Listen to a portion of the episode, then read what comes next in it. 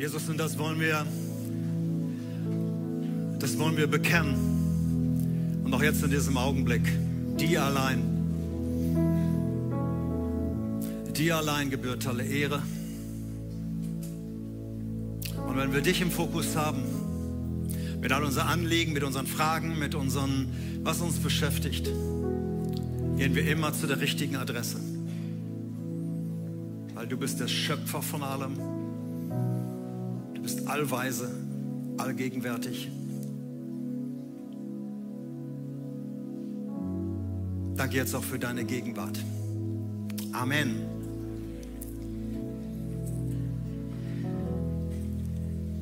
Ihr dürft euch setzen, wollte ich jetzt sagen, aber ihr seid ja mündig. Ihr Lieben, Orientierungshilfen geben in dunklen Zeiten. Das ist mein Thema heute Morgen. Und ich glaube, wir leben in dunklen Zeiten, zumindest schattig. Wird wahrscheinlich noch ein bisschen dunkler. Und Orientierung zu geben,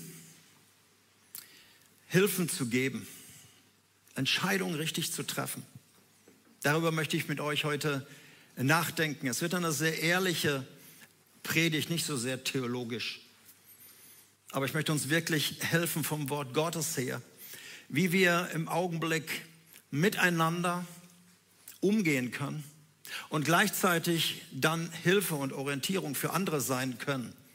Nicht, weil wir alles besser wissen, nicht, weil wir alles wissen, sondern weil wir etwas gelernt haben ich möchte zwei Texte lesen aus dem Alten Testament zuerst und dann aus dem Neuen Testament. Das wird uns dann beschäftigen. Jesaja 60, die ersten beiden Verse.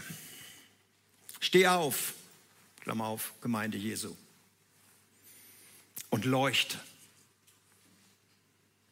Denn dein Licht ist gekommen und die Herrlichkeit des Herrn erstrahlt über dir. Die Erde ist von Finsternis bedeckt. Die Völker liegen in tiefer Dunkelheit. Aber über dir strahlt der Herr auf. Man kann seine Herrlichkeit über dir schon erkennen. Da sitzt der ein oder andere hier und sagt, boah, wo kann man Gottes Herrlichkeit im Augenblick in der Kirche sehen oder in Gemeinden?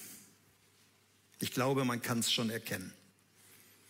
Noch einmal, in Zeiten, die wir dunkle Zeiten nennen, ist es so wichtig, dass wir nicht nur irgendwie versuchen durchzukommen, im Einzelnen als Nachfolger Jesu, aber auch als Kirche und Gemeinde, dass wir uns irgendwie durchwurschteln und sagen, wir haben es überlebt und wir haben es einigermaßen geschafft sondern es ist wichtig, dass wir Leuchttürme werden, dass wir Orientierung werden, dass wir anderen Menschen Hilfe geben können und dass wir wirklich unser Licht leuchten lassen. Jesus hat schließlich gesagt, ihr seid das Licht der Welt. Das hat er vorher von sich gesagt und dann hat er es zu seinen Jüngern gesagt. Und Paulus hat später seinen Leuten gesagt, dann lebt auch als Kinder des Lichts, weil die Leute wollen was sehen. Die wollen nicht nur bla bla bla hören. Worte machen kann jeder. Sie wollen etwas sehen, was diese Hoffnung und was diese Orientierung an Jesus bewerkstelligen. Ich wage zu behaupten, wer sich und sein Verhalten an Jesus orientiert, der wird zu einer Orientierung. Du darfst ruhig Amen sagen, aber ist eine Herausforderung. Wer sich an Jesus orientiert und an, den, an dem, was er uns vorgelebt hat, darum wird es auch heute gehen, der wird in seinem Leben eine Orientierung für die Kinder, für den Partner, der vielleicht nicht mit Jesus lebt, für den Nachbarn, für den Arbeitskollegen, wer auch immer in deinem Weg gerade steht. Deshalb mache dich auf und werde Licht. Das müssen wir gerade in dieser Zeit hören. Nicht nur zum ersten Advent, sondern wirklich für uns. Aber wie geht das praktisch? Das sind bis jetzt nur Worte, Phrasen. Wie sieht das praktisch aus im Alltag? Wie können wir einen Unterschied ausmachen? Wie können wir Orientierung für andere sein, dass sie sagen, boah, hör mal, woher nimmst du dir das? Oder wer hat dir das so gesagt? Hier ist wirklich jeder einzelne von uns gefragt. Hier im Raum, an den Kameras. Jeder Einzelne ist gefragt. Es ist so leicht, es irgendwie jemanden zuzuschieben und sagen, macht ihr das mal und die da oben und, und überhaupt. Die da oben sind auch gefragt, wer immer das ist. Aber wir, ich bin gefragt, du bist gefragt. Und deshalb komme ich zum zweiten Text aus dem Neuen Testament, E-Mail des Paulus an die Römer, ein Brief, den er geschrieben hat. Und ich lese zunächst mal Römer 14, 1 bis 4. Nehmt den an, der im Glauben schwach ist und streitet nicht mit ihm über unterschiedliche Meinungen. Während der eine zum Beispiel glaubt, sich impfen lassen zu können, ist völlig okay, verzichtet ein anderer auf die Impfe, weil sein Gewissen es ihm nicht erlaubt. Wer meint, er dürfe unbedenklich jede Impfgelegenheit nutzen, soll nicht auf den herabsehen, der sich noch nicht impfen lässt. Und wer sich nicht impfen lässt, soll den nicht verurteilen, der sich sogar schon geboostert hat. Denn Gott hat ihn angenommen. Sag mal, wer bist du denn, dass du hier einen Diener Gottes verurteilst? Und wer bist du denn, dass du einen Diener des Höchsten verachtest? Er oder sie ist dem Herrn verantwortlich. Deshalb überlasst es Gott, sein Verhalten zu beurteilen. Der Herr hat die Kraft, ihm zu helfen, sodass er das Richtige tun wird. Habe ich eure ungeteilte Aufmerksamkeit? Ich weiß, ich spiele mit meiner Ewigkeit, also es steht in der Bibel, wer etwas vom Wort Gottes hinzufügt oder ändert. Ähm, aber ich habe es trotzdem mal gemacht. Ich gebe zu, die Thematik, auf die Paulus zu sprechen kommt, war eine andere. Und wir würden vielleicht sagen, ja, die hatten noch Probleme, worüber die sich gestritten haben. Ich denke, würden die Römer heute sehen, worüber wir uns streiten, würden die wahrscheinlich auch denken, Mensch, die haben Probleme. In unseren Augen ist das vielleicht eine harmlose Debatte damals zwischen Steakliebhabern und Veganern, zwischen Traditionalisten und Feiertagsliebhabern. Aber in den römischen Gemeinden waren das existenzielle Fragen.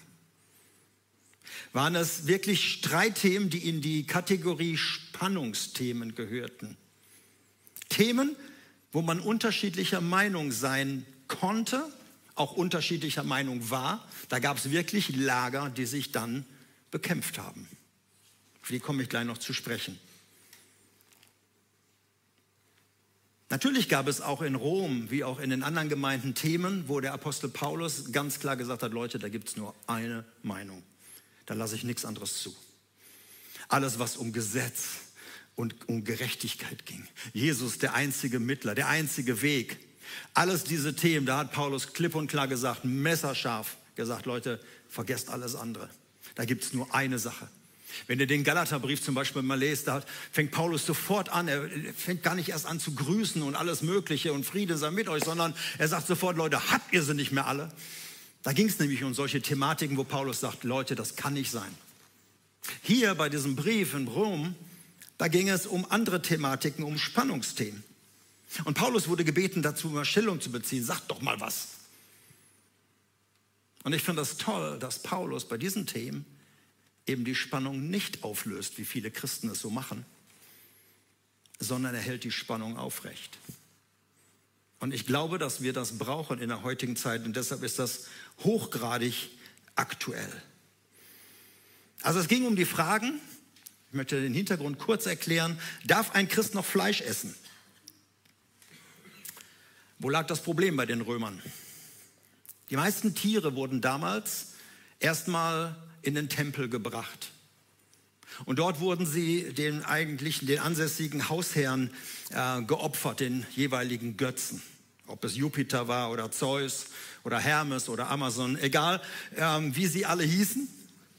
Es gab da Götter Und denen wurden erstmal die Tiere geweiht und geopfert. Und was die Priester dann nicht geschafft haben, der Restfleisch ging dann auf den Markt und wurde eben an die breite Masse verkauft.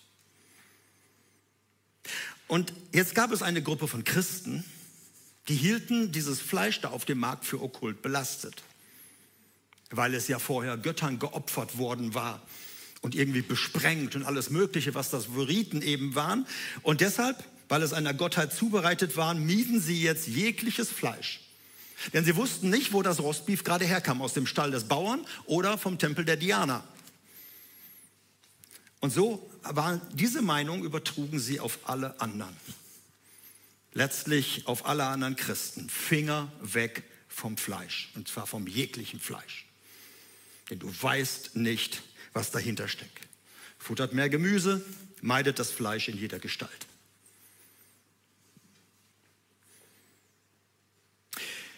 Die Grillfans auf der anderen Seite in der römischen Gemeinde fanden das einfach nur gesetzlich naiv und irgendwie ungeistlich. Und ihre Argumentation war, hey Leute, wir sind zur Freiheit berufen, wohl ich das Problem. Gebt dem Gesetz keine Chance mehr. Hört auf mit diesen Einschränkungen. Mich interessiert nicht, wo das Fleisch herkommt. Ich schmeiße es auf meinen Grill und das brennt jede spirituellen Bazillen weg. Und ich lasse mir meinen geliebten Döner nicht von den Schwächlingen im Glauben madig machen, sondern ich futter ihn. Und dazu stehe ich. Es gab noch andere spannungsgeladene Themen um besondere Feiertage. Die einen sagten, jeder Tag ist gleich. Und die anderen sagten, nee, nee, nee, nee, nee, da gibt es aber noch Feiertage, die müssen wir einhalten. Aber ich bleibe mal bei dem Götzenopferfleisch. Und diesen Disput, lieber Paulus, sag uns doch jetzt mal, wer hat recht? Diese Veganer da oder Vegetarier oder diese Fleischliebhaber? Also wir denken natürlich, warum haben die Probleme gehabt? Aber es war wirklich eine Zerreißprobe. Bis es gibt heute Gemeinden, die sind auseinandergegangen, weil sie sich nicht einigen konnten über die Temperatur im Taufbecken. Wie kalt darf das Wasser sein? Wir gesagt haben, das muss eiskalt sein, damit die auch richtig in den Tod getauft werden. Und die anderen sagen, schön warm wie die Badewanne, am besten noch mit Whirlpool. Also es gibt Gemeinden, die können sich über alles Mögliche halten. Und zurzeit läuft das ja auch auf Hoftouren. Und deshalb dieser Text. Und Paulus möchte jetzt ein paar Dinge sagen. Und ich fand das sehr praktisch für unsere Zeit, Orientierung zu geben für andere.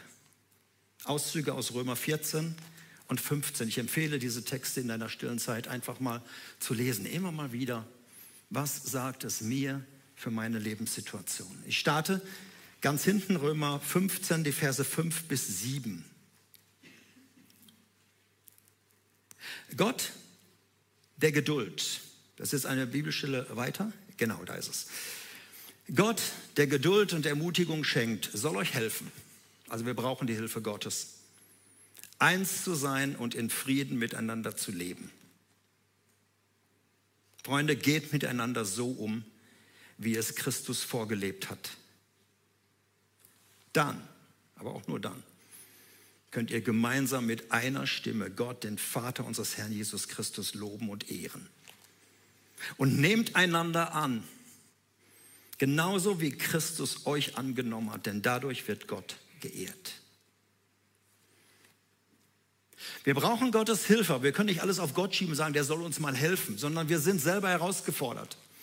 Nehmt einander an, geht so miteinander um und nehmt euch Jesus als Vorbild. Wie hat Jesus das denn gemacht? Und ich bin so froh, dass Jesus, als er seine Truppe von Jüngern zusammengestellt hat, was waren das für unterschiedliche Männer? Was waren das für unterschiedliche Charaktere? Wie dieser Draufhauer wie Petrus und dieser Skeptiker wie Thomas. Und da gab es Zeloten, da gab es die Leute, die die Römer gehasst haben, die aus der Gegenbewegung kamen. Und dann so ein Zöllner, so einen verhassten Zöllner, der mit den Römern zusammengearbeitet hat. Und Jesus hat sie zusammengebracht in ihrer Unterschiedlichkeit. Müsst ihr sich mal vorstellen, das war unglaublich damals. Das ist so, als würde man heute Jens Spahn mit irgendeinem Corona-Leugnern aus der AfD zusammen in unser Deko-Team holen. Und dass die zusammen jetzt irgendwie arbeiten.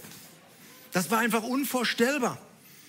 Aber Jesus hat das gemacht und Jesus hat diese Jungs zusammengebracht und hat sie unter einen gemeinsamen Auftrag gestellt. Geht so miteinander um, wie Jesus euch das vorgelebt hat. Er hat Einheit geschaffen. Manchmal musste er in den Kopf waschen, manchmal musste er sie ermutigen, manchmal hat er noch die Füße gewaschen. Das hat er gemacht. Und Paulus sagt, denkt doch nochmal daran, wie ihr angenommen seid, nehmt einander an. Gott hat dich doch nicht angenommen, weil du hundertprozentig mit ihm übereinstandst, sondern da ist etwas in ihm eine Annahme. Und somit komme ich zu Römer 14, diesem ersten Teil. So beginnt er nämlich auch. Nehmt den an, der im Glauben schwach ist. Nehmt den an, der im Glauben schwach ist. Was heißt das annehmen? So wie du bist. Nicht wie ich dich gerne hätte, sondern so wie du bist, sage ich Ja zu dir. Nicht, weil ich mit dir in allem übereinstimme. Das macht Gott mit uns auch nicht. Sondern ich nehme dich an, weil du einfach bist. Zunächst mal. Annehmen heißt, du bist nicht automatisch mein Feind, mein Gegner, meine Zielscheibe meines Hasses oder meiner Verachtung oder meiner Verurteilung. Ich nehme dich an, auch wenn du Dinge teilweise ganz anders siehst, als ich sie sehe. Bitte vergesst nicht, sich angenommen fühlen ist eine der Grundbedürfnisse von Menschen. Ansonsten gehen sie sofort in den Kampfmodus über. Nehmt den an, der im Glauben schwach ist. Wer ist denn das? Wer ist heute Morgen hier der Schwache im Glauben? Wer ist der Schwache im Glauben? Das müssen wir noch schnell klären. Sind das die, die im Augenblick alles machen, was die Regierung sagt? Die sich an alle Regeln halten, Abstände einhalten, die sich impfen und sogar boostern lassen? Die auf alles eingehen und alle offiziellen Zahlen auch irgendwie glauben? Sind das die Schwachen im Glauben? Dann gehöre ich dazu und du musst mich annehmen.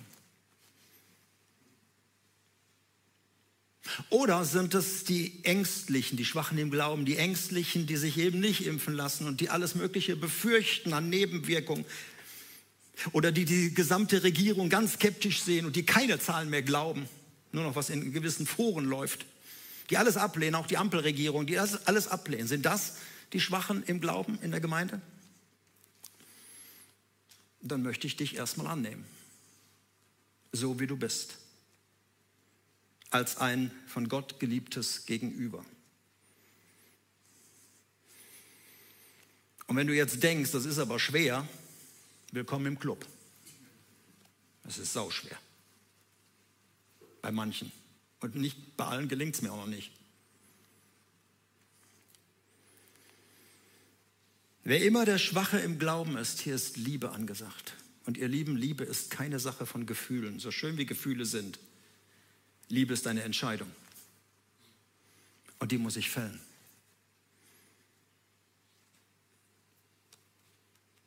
Wir sollen ja auch unsere Feinde lieben. Ne? Und da kannst du schon mal so den Schwachen im Glauben schon mal so als Probefall nehmen, bevor der später mal dein Feind wird vielleicht. Ja, es ist anstrengend, aber es ist die einzige Möglichkeit, erstmal einem Menschen so zu begegnen. Und dann sagt Paulus, und streitet nicht mit ihnen über Meinungen. Wir dürfen debattieren und wir dürfen diskutieren. Und wir können auch manchmal heiß reden. Beim Streit geht es um die Eskalation von Diskussionen. Beim Streit geht es nur noch um ein Recht, um Rechthaberei, wer am Ende als Sieger den Platz verlässt oder die Theke oder was auch immer. Bei Debatten kann man immer noch zum Schluss kommen, we agree to disagree. Wir kommen überein, dass wir nicht übereinkommen. Und wir sollten lieber aufhören. Das kann man bei einer Debatte noch machen, beim Streit nicht mehr. Beim Streit fliegen die Fetzen. Beim Streit geht es wirklich nur noch um mein Recht. Wer will denn schon gerne verlieren? Und Paulus sagt einfach, ey, lass es sein. Und wenn ich eins in den letzten Wochen gelernt habe, dann ist es das, Streit zu vermeiden. Ich bin sowieso Friedensstifter, ich bin sowieso äh, mehr so im Mittelbereich immer. Aber ich habe einfach gemerkt, sobald man da anfängt und es um Streit geht, hast du verloren. Paulus sagt, lass es besser sein. Streitet nicht um Meinungen. Beim Streit werden nur noch Überzeugungen dem anderen um den Kopf gehauen. Man hört auch gar nicht mehr zu, was der andere da sagt. Man hat ja auch keine Fragen, sondern man hat nur noch eine Meinung. Und die wird kolossal, frontal aufeinander geschossen. Und man hört nicht zu, was der andere gerade wirklich denkt wo er seine Not hat, sondern man überlegt schon, was könnte man jetzt sagen? Wer zieht am schnellsten? Wer hat die meisten Patronen? Kennt ihr noch Lucky, Luke? Von dem wurde immer gesagt, der zieht schneller als sein Schatten. Und beim Streit habe ich den Eindruck, oft die Leute reden viel schneller, als sie denken. Weil sie einfach nur noch darum sind, ich muss dem anderen jetzt und das. Äh, Paulus sagt, hört auf. Und noch einmal, hier geht es nicht um, ist Jesus der einzige Weg oder nicht, oder um irgendwelche großen theologischen Fragen, sondern es geht um diese Gewissenskonflikte. Und deshalb untersagt Paulus nicht nur das Streiten, sondern er sagt, hört auf mit dem Verurteilen und Verachten. Diese beiden Dinge stellt er gegeneinander. Beide Haltungen, ihr Lieben, haben mit Stolz zu tun. Wenn ich einen Menschen verurteile, stelle ich mich besser dar.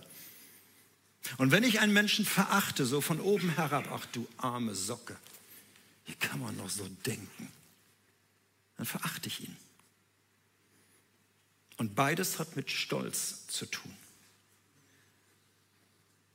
Und weißt du, was das Problem ist? In dem Moment, wenn das deine Haltung ist, kriegst du Gott als Gegner. Gott steht in dem Moment nicht mehr hinter dir, egal wie richtig du theologisch argumentierst, sondern er wendet sich gegen dich.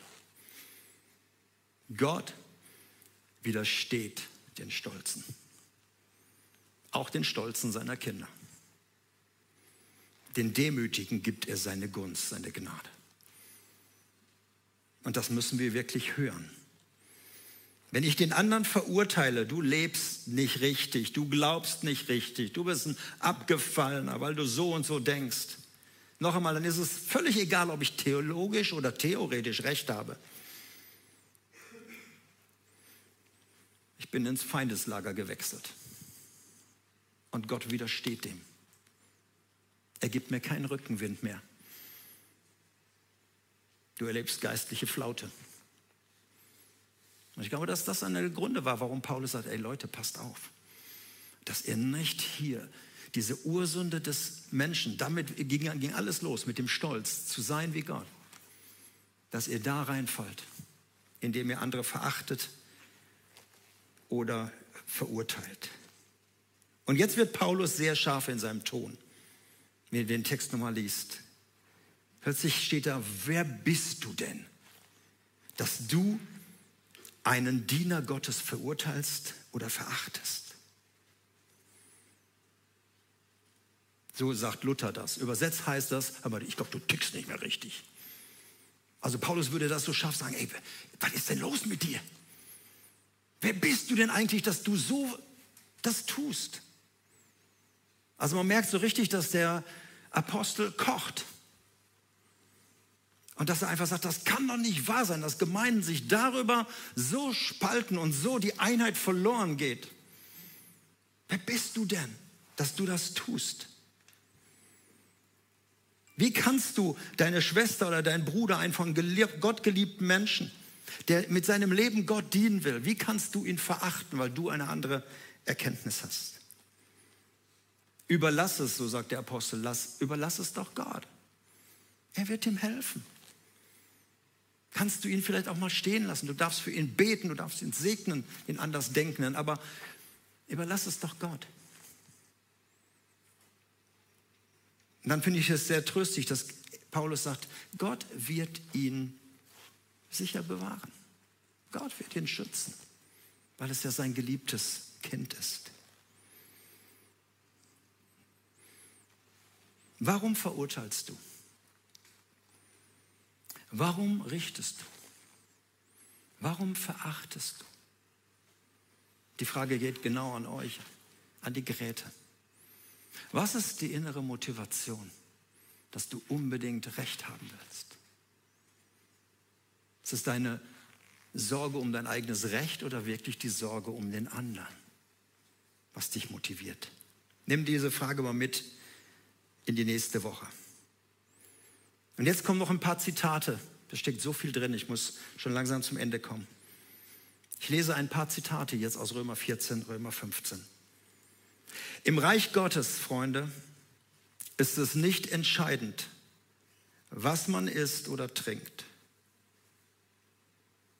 und ob man sich impfen lässt oder nicht, sondern dass man ein Leben führt in Gerechtigkeit und Frieden und in der Freude im Heiligen Geist. Da legt Gott seinen Wert drauf. Ein Leben in Gerechtigkeit, in Frieden und in Freude im Heiligen Geist. Das ist fürs Reich Gottes entscheidend. Und nicht, ob die Veganer oder die Fleischesser oder wer auch immer Recht hat. Weiter geht der Text. Wenn du Christus so dienst, also mit dieser Haltung, wirst du Gott Freude machen und Anerkennung der Menschen gewinnen. Deshalb bemühen wir uns, Frieden miteinander zu halten und versuchen, einander im Glauben zu stärken, statt einander den Glauben abzusprechen. Es ist ein Riesenunterschied, ob du jemanden im Glauben aufbaust, da hast du Gottes Rückenwind, oder ob du jemanden den Glauben absprichst. Das mag der Chef nicht. Du selbst handle so, dass du es allein vor Gott verantworten kannst. Und übertrage deine Ansichten nicht auf andere Menschen. Hier liegt oft das Problem. Ich habe was erkannt und du musst es auch erkennen. Ich weiß, das ist vom Herrn. Das musst du jetzt auch wissen. Freunde, wenn ihr missionieren wollt, sprecht über Jesus aber nicht über eure Meinung über Corona und Pandemie. Missioniert den anderen nicht. Und wenn er eine Frage hat, ebenso wie wir es mit Hans-Joachim erzählt haben, wenn einer eine echte Frage hat und sagt, kannst du mir helfen, ich bin so verunsichert, ich habe so Angst, dann dürfen wir reden, natürlich. Aber das ist eine ganz andere Background als diese Kämpfe, wer recht hat. Und dann auch die ersten beiden Verse, Kapitel 15. Selbst wenn wir, Paulus zieht sich damit ein, einen starken, unerschütterlichen Glauben haben, dürfen wir uns nicht nach uns selbst richten, sondern müssen die Zweifel und Ängste schwächerer ernst nehmen. Und wir sollten uns so verhalten, dass es dem anderen, also dem Gegenüber, hilft und er dadurch im Glauben ermutigt wird. Das ist dem Apostel ein Anliegen. Dass wir nicht auseinandergehen und sagen, dem habe ich es gezeigt. Und der denkt vielleicht genauso. Nächstes Mal zeige ich es dem aber noch besser. Sondern wenn wir auseinandergehen, dass wir sagen, hey, es war eine gute Begegnung. Und ich habe viel von deiner Haltung, ich habe sehr viel von deinen Antworten profitiert. Ich habe etwas zum Nachdenken. Soweit Paulus. Ihr Lieben, ich schließe. Einer meiner Namensvetter, Martin Luther King, hat einmal einen Satz gesagt, I have a dream eine große Vision. Und ich sage, I have a dream in der Adventszeit 2021. Das Thema wird uns weiterhin beschäftigen, das weiß ich. Aber ich habe den Traum, dass dieses Gebäude hier, wenn wir zusammenkommen zum Gottesdienst, vorher und nachher, wenn wir zusammen sind, dass wir es als eine Corona-schutzfreie Zone sehen. Wir halten uns an Regeln und Abstand, das ist alles nicht das Thema. Aber ich wünschte, dass wir nicht darüber diskutieren, sondern über Gott reden. Ich wünsche mir, dass hier in dieser Gemeinde wieder Gespräche kommen. Wie geht's dir mit Jesus? Was hast du erlebt? Dass Zeugnisse kommen, wie Gott gewirkt hat. Dass wir uns ermutigen im Glauben. Und dass wir fragen, kannst du für mich beten? Dass das wieder passiert untereinander. Ihr Lieben, ich weiß, in vielen Gemeinden, da geht es schon vorm Gottesdienst und nach dem Gottesdienst erst recht los. Kaum ist der Gottesdienst zu Ende, hauen die, die Lager sich, schlagen sich die Köpfe ein. Ich wünsche mir, dass das eine schutzfreie Zone hier wird. Ich sage es auch allen Hauskreisleitern und Kleingruppenleitern. Ich weiß auch von Leuten aus Kleingruppen hier in der Gemeinde, die leiden darunter, gehen teilweise nicht mehr hin, weil da so gestritten wird in den Kleingruppen. Ihr Leiter, ihr seid dafür verantwortlich. Regeln zu schaffen. Haltet euch zumindest an die Werte unserer Gemeinde, wie wir miteinander umgehen. Aber ich wünsche mir auch in den Kleingruppen, dass es wieder um etwas Zentraleres geht, um das Eigentliche. Das ist mein großer Wunsch, dass Jesus wieder im Mittelpunkt wird und nicht dieses Scheißvirus. Entschuldigt die harte Ausdrucksweise. Und das ist ein Unterschied und das liegt an uns. Nochmal, es geht nicht darum, dieses Thema wegzudelegieren oder, oder einfach wegzuleugnen. Es ist da, wir müssen lernen, damit umzugehen, ja. Aber Freunde, es gibt etwas Wichtigeres. Und darauf müssen wir uns wieder besinnen, auch jetzt gerade in der Weihnachtszeit. Lasst uns zusammenstehen, Schulter an Schulter, im übertragenen Sinne. Und lasst uns dann ein helles Licht leuchten. Das ist für mich Orientierung nach außen. Dass Menschen sagen, hier ist ein anderer Spirit. Und die Menschen um dich herum, die kennen nichts mehr anderes. Wenn die irgendwo zusammenkommen, irgendein Tresen, das, das ist das Thema Nummer eins. Und ich fand es toll, wenn wir sagen, wir schaffen heilige Orte, wo es einzig und allein um Gott geht. Bist du dabei? Ich sage nochmal, es geht um jeden Einzelnen. Das können wir nicht aufdiktieren, aber ich darf es mir wünschen. Ich möchte gerne noch beten. Vater, du hast uns als Lichter in diese Welt geschickt und auch in diese Zeit, in der wir leben, die so spannungsgeladen ist und die so ähm, ja, auf Krawall gebürstet ist, wo die Einheit überall verloren geht, in Familien, in Kirchen, in Gemeinden wo immer mehr Gruppen entstehen. Und ich wünsche mir für unsere Gemeinde, dass wir ein, ein Leuchtfeuer sind, dass wir eine Orientierung sind, dass wir ein Leuchtturm sind, dass wir hier anders miteinander umgehen. Ein Spirit der Annahme, Geist der Liebe. So unterschiedlich wie wir sind, so unterschiedlich wie wir ticken. Und wir wollen von dir lernen wie du das damals gemacht hast. Es uns neu sagen lassen.